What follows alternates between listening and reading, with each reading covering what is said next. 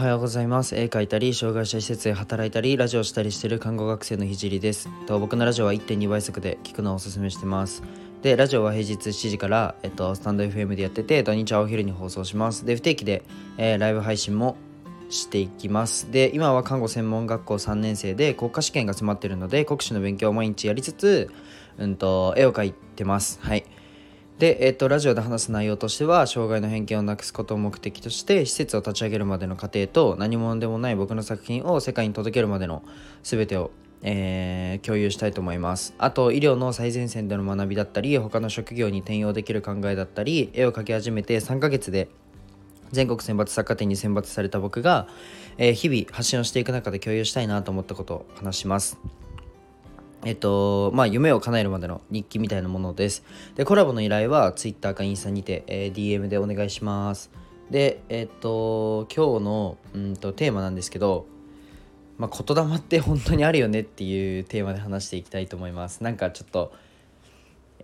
なんかスピリチュアル感ある話かもしれないんですけど、まあ、最後まで聞いてくれると嬉しいです。まあ、言ったことって本当にそうなるよねっていう内容で話していきます。なんか、うん、よく言ったことって本当に、まあ、そうなるよみたいな、言霊ってあるからねみたいな話って多分よく聞くと思うんですけど、えー、まあ、言葉って本当にすごいよって、まあ、ね、耳にすることって、まあ、生きてれば何回かあると思うんですけど、まあ、僕はふーんって思うくらいでいやいやそんなね別に言ったからってまあ、変わらないっていうか、まあ、行動が命でしょって思うタイプで、まあ、実際今も、まあ、8割ぐらい行動が命だと僕は思ってるんですけど、まあ、今僕はちょっと受験勉強しててでものすごく感じるのが、まあ、言霊ってマジであるんですよね、まあ、メンタル的にあると僕は思います。で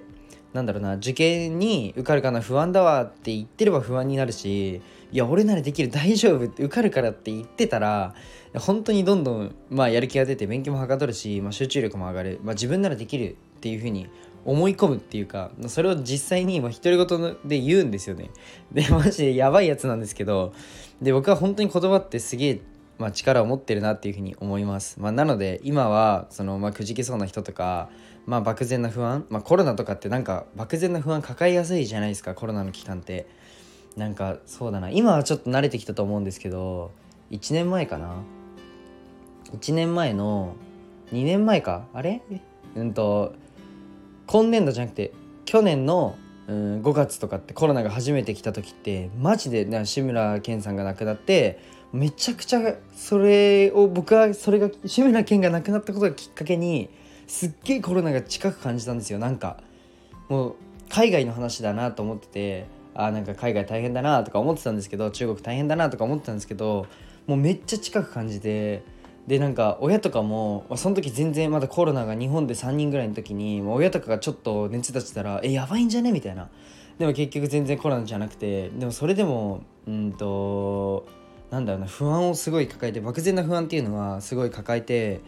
うんまあ、コロナの期間まだねオミクロンとかが流行って漠然な不安っていうのを抱えてる人とか多いと思うんですけど是非このそういう人にねこのラジオが届けばいいなっていうふうに思います。でうんとまあそういうふうに思ってこのラジオを話したんですけどもう絶対マイナスなことは言わないでほしいなっていうふうに思います。なんか、うん、プラスの言葉を嘘でもいいから自分に言ってあげてほしいなっていうふうに思います。まあなんか僕私なら大丈夫絶対乗り越えられるっていうふうに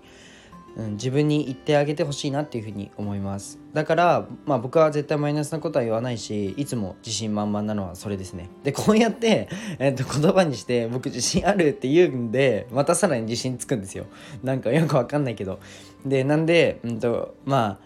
じゃあどうしてこんな話をするかというと、まあ、マイナスな発言をする人が結構多いなっていうふうに思ったのと、まあ、受験の大変さを知って、まあ、受験生へのエールにもしたいなというふうに思ったからです。で、本当嘘でもいいから自分を褒めてみてください。多分明るい未来が待ってると思います。じゃあ、えっと、今日はこの辺で終わりたいと思います。じゃあ、バイバイ。って思ったんですけど、あの、すいません。あの今、はちょっとまあラジオ最近話すのが本当受験のことだったり、勉強まあ勉強のことだったり結構なんだろうな。うん狭いっていうか話す内容がちょっと小さいっていうかだと思うんですけど、まあ、それはちょっとどうしても、まあ、僕がちょっと国家試験控えてるので、まあ、どうしても話の話題っていうのがどうしても狭くなっちゃうんですけど、まあ、今後、まあ、えっと、国試が終わった後はもう本当いろんなところに行って